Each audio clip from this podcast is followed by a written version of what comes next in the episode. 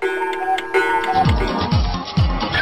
乐宅急便，欢迎收听娱乐宅急便。二零一六维多利亚的秘密大秀开幕在即，超模们已经齐聚巴黎。走过五次维密秀的何穗，今年将再战维密秀。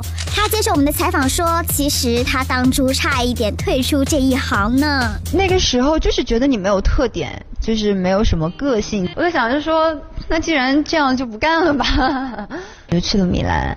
然后结果正好赶上了米兰时装周，就被纽约的经纪人看上了。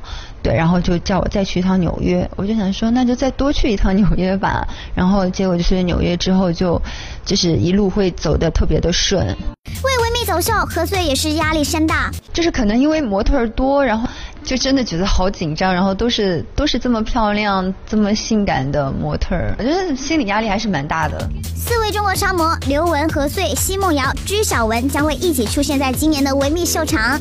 你最期待谁的造型呢？这就是本台见饭见发来报道，以下言论不代表本台立场。